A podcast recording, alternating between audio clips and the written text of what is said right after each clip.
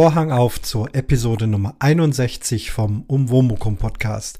Ich grüße euch, bin zurück aus dem Urlaub, die Arbeitswelt hat mich wieder eingefangen und gleich heute habe ich Lust, eine Folge einzusprechen. Es geht heute um die Lindenstraße. Die Lindenstraße guckt ihr nicht und ihr lest auch keine Bildzeitung und ihr geht auch nicht zum McDonald's. Aber wenn doch äh, jemand Lindenstraße guckt, äh, dann mag das vielleicht interessieren, denn in der vorletzten Folge, mittlerweile gibt es ja schon wieder eine vom letzten Sonntag, also in der Nummer 1685, hat Hans Beimer auf dramatische Art und Weise die Folge, die Serie verlassen nach 33 Jahren und das WDR Funkhausorchester hat live dazu gespielt. Und das ist das, worüber ich heute berichten möchte. Das wird also das Thema sein. Gleich komme ich dazu. Zunächst Kommentare. Äh, Tokyo Nerd hat sich gemeldet, denn ich hatte ja diesen Spaß mit der Triangel und Oboe in der letzten Folge gemacht, in der Audio-Ansichtskarte für euch alle. Und da hat er sich natürlich nicht nehmen lassen, gleich nochmal darauf zu reagieren. Tokyo Nerd schreibt: Hallo Oboman. Ach so ist das also mit der Triangel und der Oboe. Puh, da muss man schon ganz genau hinhören, um den Unterschied zu merken. Zwinker Smiley. Aber jetzt hab ich's, richtiger Smiley. Ansonsten spiel uns doch einfach noch was mit deiner Oboe ein, damit es auch im Ohr bleibt. Grins. Für mehr Oboe im Podcast. Danke für die Ansichtskarte. Da könnte man gut eintauchen und deinen Urlaub ein bisschen nachempfinden. Klasse Foto vom Blutmond und vom Mars. Du hast wohl immer Musik im Kopf. Zwinker Smiley. Viele Grüße, Tokyo Nerd. Ja, viele Grüße zurück. Dankeschön für den äh, Kommentar. Ähm, das mit dem Blutmond nochmal, wer es noch nicht ganz in Erinnerung hatte. Ich hatte ja ein Foto von Blutmond und Mars gemacht und beim ja, äh, Größermachen zu Hause fiel mir dann ein, dass da quer rüber Hochspannungsleitungen zu sehen waren. Fünf Stück, die wie Notenlinien aussahen und der große Mond und der kleine Mars wie Notenköpfe auf diesen Linien. Damit meinte er, dass ich wohl immer Musik im Kopf habe. Nun denn, komme ich also mal zur Lindenstraße.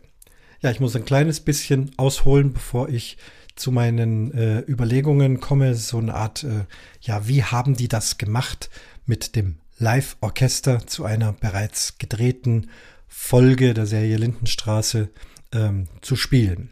Ich war natürlich nicht dabei, aber ich habe es mir ziemlich genau angeschaut. Äh, Im Netz war nichts zu finden, Making-of oder irgendwas, aber ich glaube trotzdem, dass ich ein bisschen was ähm, erklären kann, wie sowas wohl funktioniert haben muss. Zunächst zur Lindenstraße 1985 ging es los. Und wir hatten nicht vor, diese neue Serie, die da also beworben wurde, anzuschauen. So eine Telenovela, äh, wöchentliche Sendung hatten wir erst äh, vermutet, dass das nichts ist für uns. Aber dann kann ich mich erinnern, gab es einen Trailer zu der Lindenstraße und da hat ein Familienvater, das ist dann der Hans Beimer, äh, zum zur weihnachtlichen Zeit ist er mit einer Barockoboe ins Wohnzimmer gelaufen und hat darauf gespielt. Eine Barockoboe, also ein historisches Instrument noch ohne Klappen, aber für mich ganz klar als Barockoboe zu erkennen. Das hat mich natürlich heiß interessiert. Sage ich, was ist das denn für eine Serie, wo also dieser Typ, dieser Hans Beimer mit dieser Oboe herumläuft? Ich habe jetzt leider kein Video mehr gefunden, auch YouTube nicht. Es äh, gibt äh, Ausschnitte aus der ersten Folge. Da singen dann diese Familie Beimer, sitzen da um den Weihnachtsbaum, singen Weihnachtslieder und Hans Beimer sitzt da und spielt Gitarre. Aber ich bin mir ganz sicher, dass zumindest im Trailer oder vielleicht dann auch in der Folge, es ist einfach zu lang her, er dann eben auch irgendwann mal auf dieser Oboe gespielt hat. Das wurde dann nicht weiter verfolgt, aber es war eben für mich äh, Anlass, der Trigger, da mal reinzuschauen. Und äh, wir sind dann gleich hängen geblieben bei dieser Serie, weil gerade diese Familie Beimer ähm, mit Vater Beimer, Mutter Beimer, den Kindern ja doch irgendwie so ein bisschen ähnlich war wie unsere eigene Familie mit kleinen Kindern noch. Es hat uns interessiert und Folge für Folge, es gibt ja mal einen Cliffhanger, sind wir tatsächlich hängen geblieben und so am Anfang auf jeden Fall zu Lindenstraßen-Fans geworden.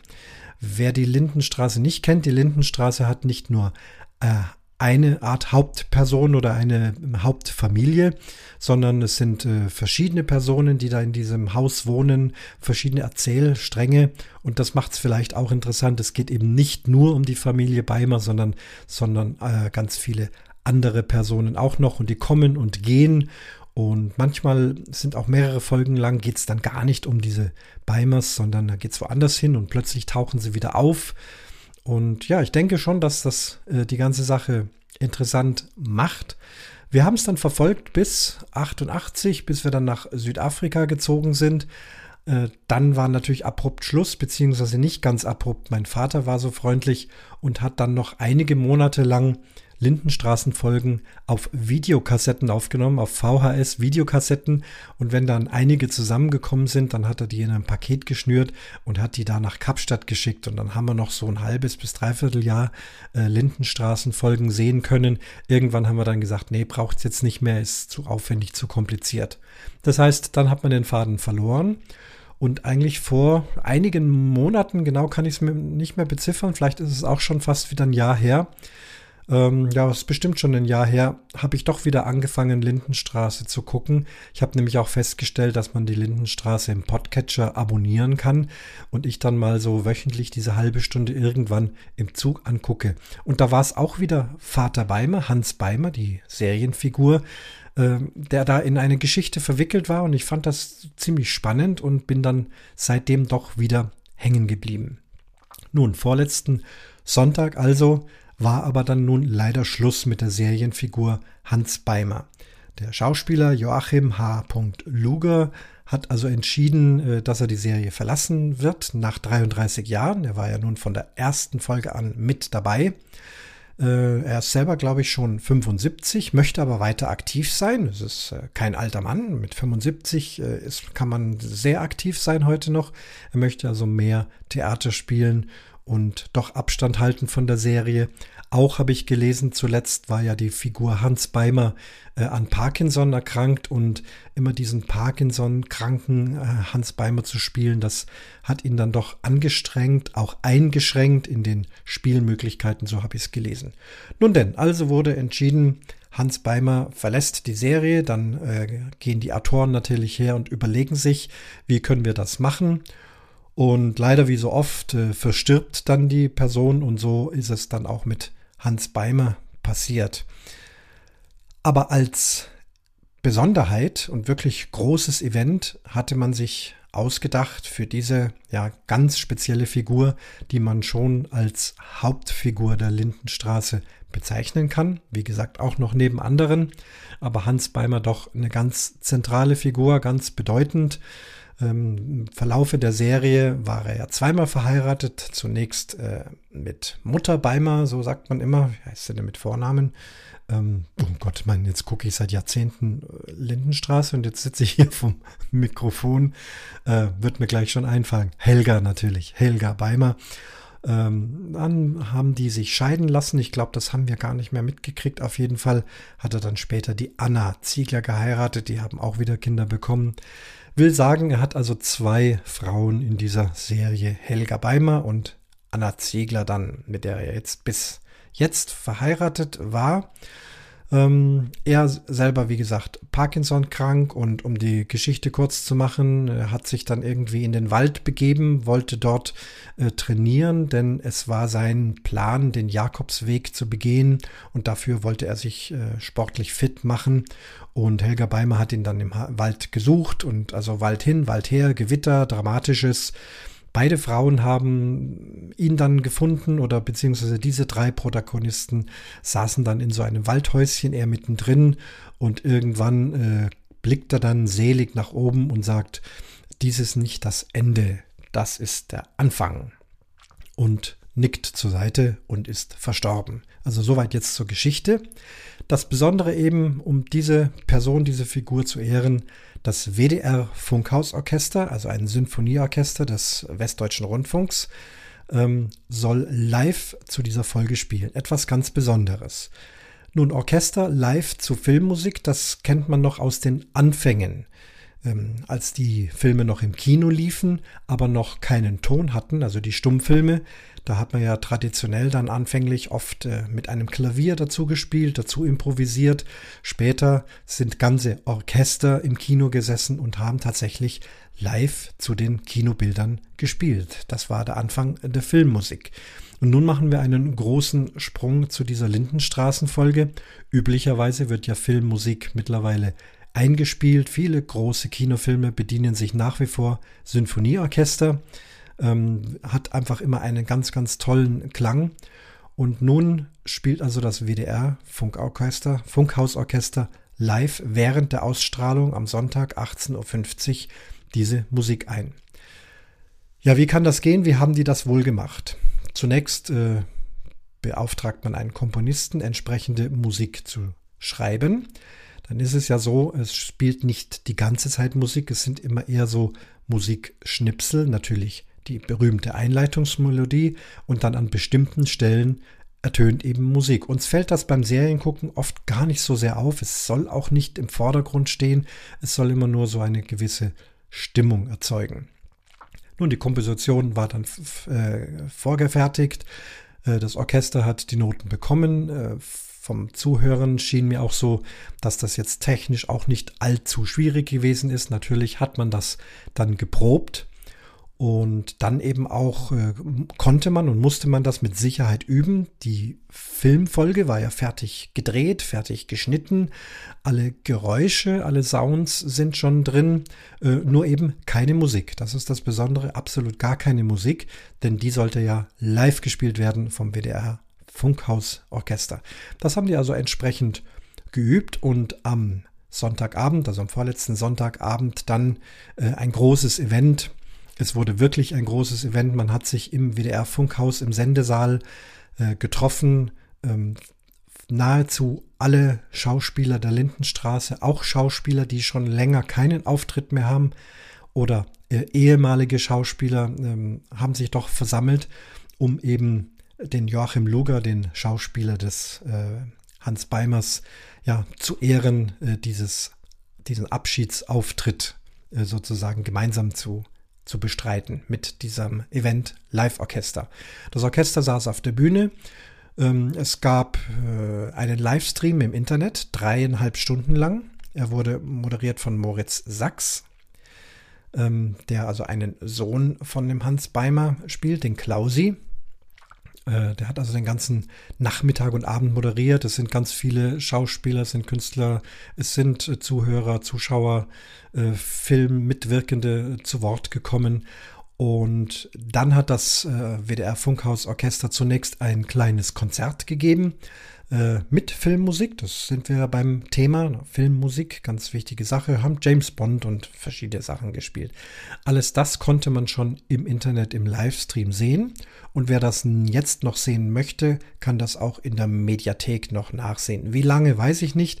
Weiß nicht, wann ihr diese Folge hört, aber probiert's mal unter lindenstraße.de sollte eigentlich diese dreistündige Dokumentation dieses Events zu sehen sein. Und wer dann den Livestream verfolgt hat, konnte dann eben sehen, wie dann ein Moderator nun die Serie angekündigt hat, nochmal kurz erklärt hat, worum es geht. Und dann ging es also pünktlich los. Das Orchester hat dann die Eingangsmelodie, die berühmte Melodie mit der Mundharmonika gespielt und oben auf einer Leinwand lief dann eben die Serie. Wer jetzt im Internet dabei geblieben ist, der hat hauptsächlich einen Blick aufs Orchester gehabt, gelegentlich aufs Publikum. Und wer ganz normal in der ARD im ersten Programm die Folge gesehen hat, der hat natürlich die Lindenstraßenfolge gesehen und rechts unten wurde manchmal äh, in einem kleinen Bild das Orchester eingeblendet, dass man also sehen konnte, aha, die haben da also live dazu gespielt an dieser Stelle. Also das ist medial ganz toll gemacht worden. Ja, aus Sicht des Orchesters, wie funktioniert so etwas? Filmmusik muss ja sehr genau auf den Punkt gespielt werden, denn man kann also eine Musik nicht frei spielen wie eine Symphonie, sondern man muss sich genau an die Bilder halten. Das erste, was mir aufgefallen war, und ich denke, dass das auch bestimmt äh, bewusst gemacht äh, wurde vom Komponisten, hat ja auch zum Thema gepasst, dass er die Musik ähm, eher fließend, eher ruhig, eher ja konzertant orchestral gehalten hat Ähm, es musste nicht auf jeden Fingerzeig, auf jede Bewegung ein musikalischer Effekt ganz genau passen. Das wäre bestimmt zu schwierig geworden. Was meine ich damit? Nehmen wir mal äh, ganz was äh, stark Effektives, ein Zeichentrickfilm, Tom und Jerry zum Beispiel. Wer sich das mal anguckt, da ist ja nahezu mit jeder Bewegung, wenn irgendetwas explodiert, irgendein Schlag passiert oder jemand hüpft die Treppe runter, da ist mit jedem Aufschlagen auf die Treppe ist ein musikalischer äh, Aktion zu hören. So etwas einzuspielen, ganz exakt und genau, das kann man nur im Studio immer wieder, zu, passend zu, der, zu dem Film und bis es dann also ganz genau passt. Das kann man live äh, wenig verlangen, aber trotzdem musste es genau sein. Das Orchester setzte eben an bestimmten Stellen ein, hat dann eine, ja, ich finde, sehr schöne, meistens tragische, fließende, naturnahe Musik gespielt. Das hat ja alles viel im Wald auch stattgefunden. Am Schluss dann auch dramatische Musik. Äh, trotzdem muss es genau gehen. Wie haben die das gemacht mit der Genauigkeit? Was ich beobachtet habe, ich habe länger geguckt, immer wieder vor und zurückgespult. Ähm, Ausschnitte von der Kamera waren oft auf die Musiker. Da ist mir dann eben aufgefallen, dass sie so in ihr Kopfhörer drin hatten die meisten nur in einem Ohr. Und darin haben sie wohl etwas gehört. Und das andere Ohr braucht man ja dann, um die anderen Musiker, die Mitmusiker zu hören, auch um sich selber gut zu hören. Ich habe vermutet, bin mir da ganz sicher, dass hier ein sogenannter Click-Track unterlegt wurde. Hab dann auch länger dem Dirigent zugesehen, dachte, wenn es ein Click-Track ist, dann muss auch der Dirigent natürlich diesen Click-Track haben. Und dann habe ich doch eine kurze Einstellung gesehen, wo man dann sehen konnte, dass er in seinem linken Ohr auch diesen unscheinbaren äh, in ihr Kopfhörer hatte. Das heißt, Dirigent und Musiker hören also dasselbe. Clicktrack, was ist das? Das ist eine, eine Art vorgefertigtes elektronisches Metronom, was dann äh, zusichert, dass die Musiker, wenn sie spielen, wirklich genau in der richtigen, in der absolut exakt richtigen Geschwindigkeit spielen. Das kann auch sein, es wird mal etwas schneller, wird mal etwas langsamer, dass sie an der perfekt richtigen Stelle beginnen und an der perfekt richtigen Stelle aufhören. Das wird ähm, oft gemacht, wenn man eben Filmmusik einspielt. Äh, weil ein normaler Dirigent ist auch nur ein Mensch, kann unmöglich ganz genau immer das richtige Tempo finden. Tempo wird ja in äh, Tempozahlen, in Metronomangaben, das Metronom, das Taktell, manch einer kennt vielleicht noch dieses mechanische Taktell, was so mit so einem Pendel hin und her takt und je nachdem, wo man das Gewicht aufgehängt hat, hat das eben schneller geklickt oder langsamer geklickt. Heutzutage benutzen wir elektronische Metronome um eben gewisse Schlagzahlen festzustellen. Die werden in Schläge pro Minute gemessen. Also zum Beispiel 120, das heißt 120 Mal macht es Klick in der Minute oder 80, 85, was auch immer. Das kann man also jetzt mit den filmischen Bildern äh, vorher äh, herstellen, diesen Klick-Track. Und dann kann der Dirigent, der zwar trotzdem das Orchester dirigiert, aber doch extrem präzise die Musik passend dazu machen. Äh, ich habe euch mal einen kleinen Klicktrack vorbereitet. Übrigens habt ihr ihn ganz am Anfang, wer aufmerksam zugehört hat, im Intro auch schon mal gehört. Das war also der Grund. Hören wir uns äh, noch mal kurz ein Beispiel für einen Klicktrack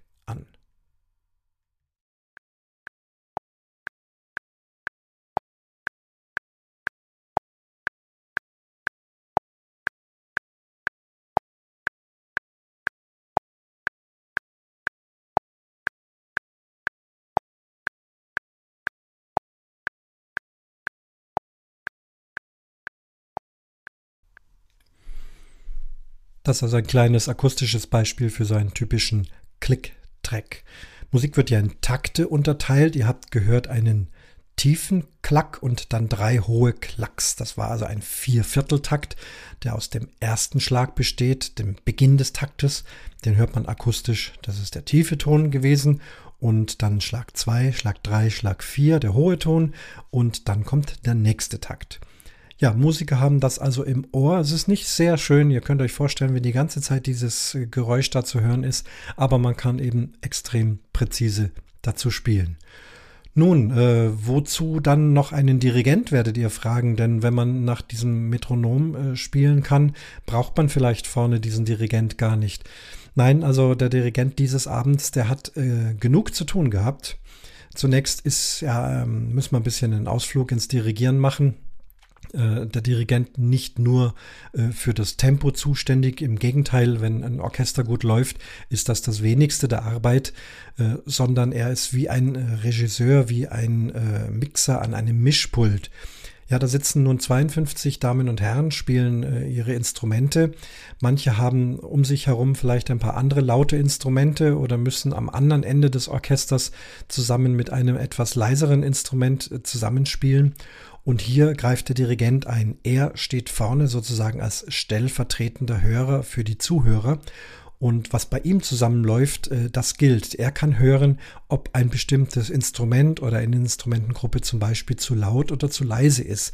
Dann greift er hier korrigierend ein. Den Takt schlägt er mit der rechten Hand und alle anderen Anweisungen werden mit der linken Hand gemacht. Zum Beispiel zeigt er dann der Trompete, Achtung, etwas leiser spielen, die Streicher etwas stärker, das Cello äh, mehr, dort weniger.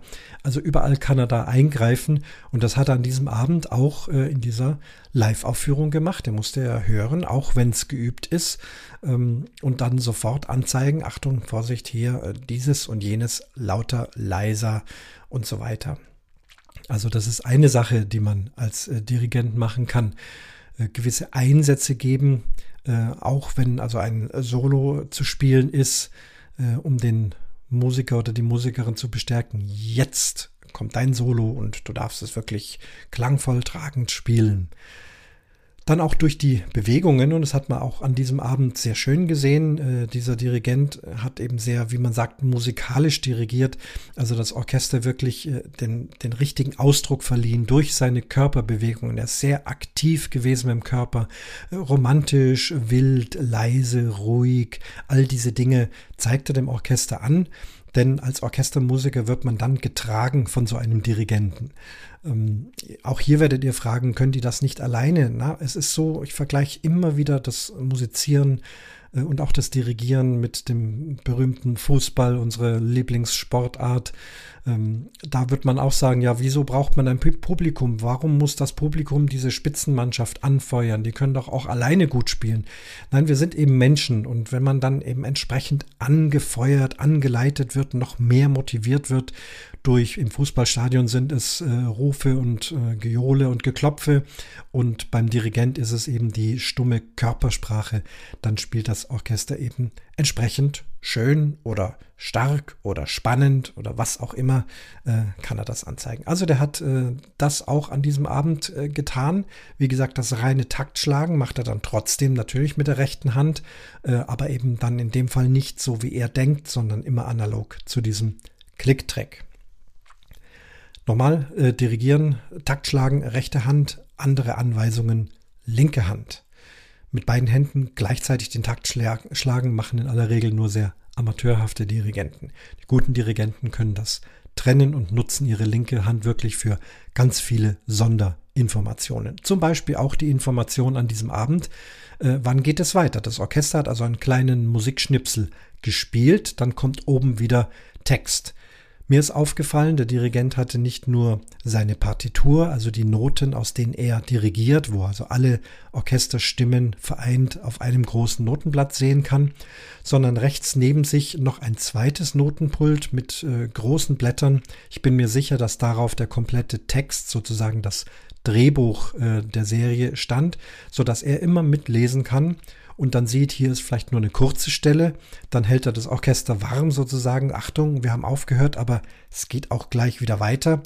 Oder sie haben etwas mehr Zeit und dann sieht er eben vom Text her, naja, jetzt so langsam kommen wir wieder in die Nähe, äh, dass wir wieder ein Stück einspielen.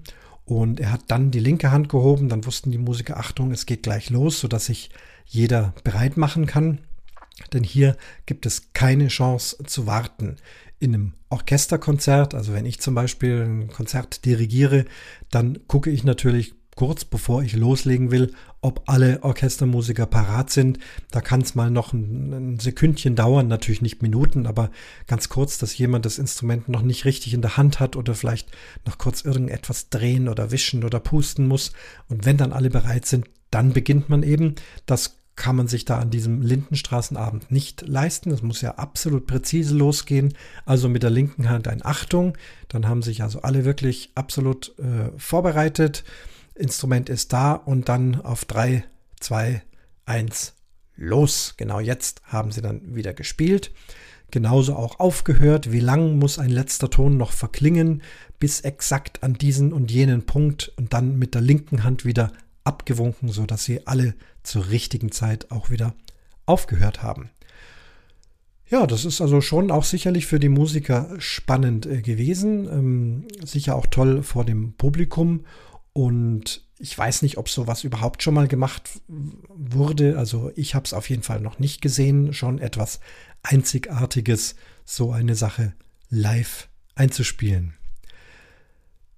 Ja, das also sind meine Eindrücke von diesem, ja, wie haben Sie es gemacht? Wie könnte sowas funktionieren? Ähm, und welche Funktion hat dann eben so ein Dirigent? Das mit dem Clicktrack habe ich, hab ich erzählt. Ähm, das Spielen der Musiker. Und war eine spannende Sache. Es gab positive Reaktionen. Und wer von euch das Ganze sich nochmal ansehen möchte, sowohl die Folge selbst, es ist nochmal die Folge 1685 die Ruhe vor dem Sturm heißt sie. Ähm, in der Mediathek äh, von der ARD zu sehen und auf lindenstraße.de dieses dreistündige Making-of. Wer sich jetzt nicht die drei Stunden angucken will, der guckt dann eben die letzten 45 Minuten. Da ist dann die Vorbereitung zur Serie, die Anmoderation und dann eben die ganze Serie aus Sicht des Saales, wo man eben vor allem das Orchester dann immer wieder seht. Und dann guckt mal hin, ihr werdet die Ohrhörer sehen, ihr werdet sehen, was dieser Dirigent da tut, ähm, mit der rechten Hand, mit der linken Hand, wie die Musiker aufmerksam sind, ähm, wie man oben auch die Geräusche des Films hört, das ist auch etwas Ungewöhnliches. Teilweise zum Beispiel haben die Musiker gespielt und oben war dann ein starkes Gewitter, starker Regen zu hören. Auch das ist man als Musiker nicht jeden Tag gewohnt. Und so war es für die Damen und Herren vom WDR schon eine spannende Geschichte. Nun denn, so viel äh, zu dieser besonderen musikalischen Begebenheit. Wie gesagt, ich habe das alles jetzt so von der Beobachtung äh, recherchiert. Ich war nicht dabei. Sollte jemand zuhören und hier einen Einwand haben, vielleicht ähm, einen anderen Eindruck oder vielleicht wissen, dass das ein oder andere anders gewesen ist, ähm, dann sehr gerne wieder melden. Ich bin natürlich offen für alle zusätzlichen äh, Hinweise oder Korrekturen, wenn ich falsch liegen sollte. Und damit schließt sich der Vorhang zur Episode Nummer 61 vom Umwomukum Podcast.